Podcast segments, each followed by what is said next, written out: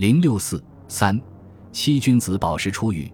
一九三七年七月七日，日本在卢沟桥向中国守军发起进攻，七七抗战爆发，全国性抗战开始。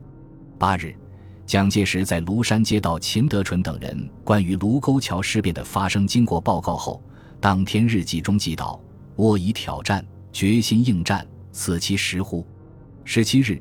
蒋介石在庐山谈话会第二次全体会议发表讲话。卢沟桥事变的推演是关系中国国家整个的问题，此事能否结束，就是最后关头的境界。如果卢沟桥可以受人压迫强占，那么我们百年古都、北方政治文化的中心与军事重镇的北平，就要变成沈阳第二。今日的北平，若果变成昔日的沈阳，今日的冀察。亦将成为昔日的东北四省，北平若可变成昔日的沈阳，南京又何尝不可变成北平？他声明：我们的立场有极明显的四点：任何解决不得侵害中国主权与领土之完整；稽查行政组织不容任何不合法之改变；中央政府所派地方官吏，如稽查政务委员会委员长宋哲元等，不能任人要求撤换。第二十九军现在所驻地区不受任何的约束。他还表示，我们固然是一个弱国，但不能不保持我们民族的生命，不能不负起祖宗先民所遗留给我们历史上的责任。所以到不得已时，我们不能不应战。如果放弃尺寸土地与主权，便是中华民族的千古罪人。那时便只有拼民族的生命，求我们最后的胜利。蒋介石宣布。我们希望和平而不求苟安，准备应战而绝不求战。政府对卢沟桥事件已确定始终一贯的方针和立场。我们知道，全国应战以后之局势，就只有牺牲到底，无丝毫侥幸求免之理。如果战端一开，那就地无分南北，年无分老幼，无论何人，皆有守土抗战之责任，皆应抱定牺牲一切之决心。蒋介石这篇重要谈话于十九日以“最后关头”为题公开发表。他在这一天日记中还写道：“政府对核战表示决心，此其时矣。人以为危，我以为安。主意既定，无论安危成败，在所不计。对倭最后之方计，唯此一者耳。书告既发，只有一意应战，不再做回旋之想矣。”蒋介石在庐山的谈话。主张坚决抗战，反对妥协退让，确定了准备抗战的方针，为国民党多年以来在对外问题上的第一次正确的宣言，因此受到包括中国共产党的各党派和全国同胞的热烈赞扬与欢迎。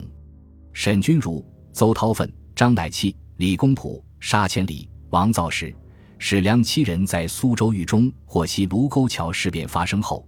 于十四日向宋哲元及念九军全体将士发出一电，并捐赠一百元表示续免。电文说：“敌在卢沟桥等处连续挑衅，后复围攻平氏，并调集大军，企图席卷华北。幸来贵军英勇抗战，未逞奸谋。同仁等身机凌羽，应援乏术，翘首北望，只有幽篁。仅先挥上百元，聊表寸意。上望再接再厉。”不屈不挠，坚守疆土，抢救危亡。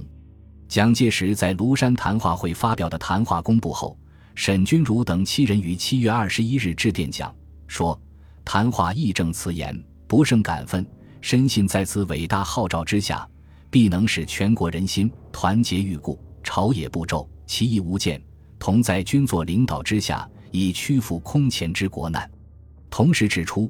君如等身机凌羽，心怀国族，扣分日急，被窃幽篁，复难无方，赤诚共报，期望金辉，无任神驰。由于七七抗战爆发后，国内政治局势有了很大变化，全国上下团结一致抗战的局面业已形成。沈君儒等在前年华北事变国家民族危难之际，率先奋起倡导抗日救国运动。振聋发聩，不仅无罪，而且有功，已是路人皆知。此时去苏州探监慰问，并请他们题字的人日益增多。一些国民党政要邵立子李烈钧、秦震、潘公展等都要求将他们释放出狱。七月底，蒋介石电令江苏高等法院将审等开始。三十日，高院即拟具裁定书，以沈君儒等各被告危害民国一案，羁押十余半载，精神痛苦，家属失其赡养为辞，裁定停止羁押，交保释放。三十一日下午五时二十分，沈君儒、张乃器、邹韬奋、李公朴、王造时、史良、沙千里七人光荣出狱。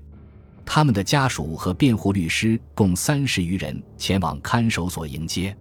当沈君如等走出看守所大门时，狐狸在烈日下等候的民众二百余人表示热烈欢迎，并高呼“抗日救国”口号，一时军乐齐鸣，爆竹声与欢呼声交织在一起，情况极为热烈。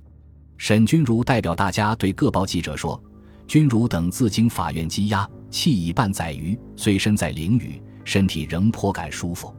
此次司法当局裁定，准予停止羁押。”关于案件上知将来结果如何，自当听候法院处理。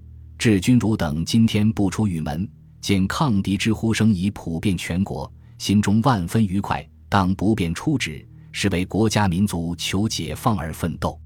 沈等及其家属随即由各方代表及学生数十人手持旗帜列队为前导，护送御花园饭店，并出席张一林、李根源等举行的欢迎宴会。苏州各界原定在第二天举行庆祝大会，被沈等婉言谢绝。八月一日，沈钧儒等七人回到上海，沈代表大家向欢迎的群众与记者发表谈话说：“我们之出狱，完全是蒋委员长的意思，我们对他很感激。我们一接到蒋先生电报，即赴京谒见。”王造时后来回忆说：“蒋介石于七月十七日在庐山发表谈话，宣言对日抗战。”并于七月底电令苏州高等法院将我们释放，要我们去南京开会。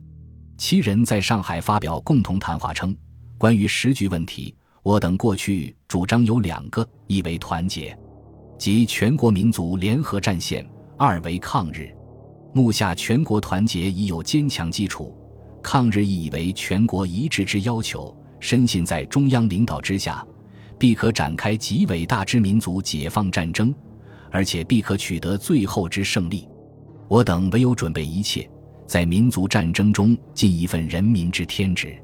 随后不久，孙小村、曹孟军也或是出狱，沈君儒等出狱。江苏高等法院当时裁定书写明，只是所谓停止羁押，属于交保释放。对于救国是否有罪，他们是否危害民国，案情并未了结。国民党当局这样做。一方面是给自己下台遮遮面子，另一方面是故意留下一条辫子，以便有朝一日认为他们谋反时可以随时予以治罪。直到一九三九年一月二十六日，上海、南京、苏州早已沦陷，国民政府已经从南京、武汉迁到重庆。危害民国紧急治罪法有关危害民国的某些条文也已做了修改。其中原来所规定的宣传与三民主义不相容之主义者为犯罪的条款已经删去。四川高等法院第一分院检察处才将对沈君儒等的起诉书予以撤回。撤回起诉理由书说，查被告等虽属组织团体号召民众，但其所谓抗敌御五级联合各界救国葛节，均与现在国策不相违背，不能认为以危害民国为目的。该被告等之行为自属不法之列，本案虽经起诉在先，违纪发现应不起诉情形，合一同法第一条撤回起诉。陶行知等也并案撤销通缉。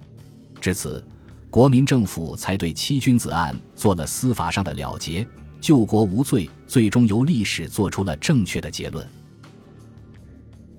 本集播放完毕。感谢您的收听，喜欢请订阅加关注，主页有更多精彩内容。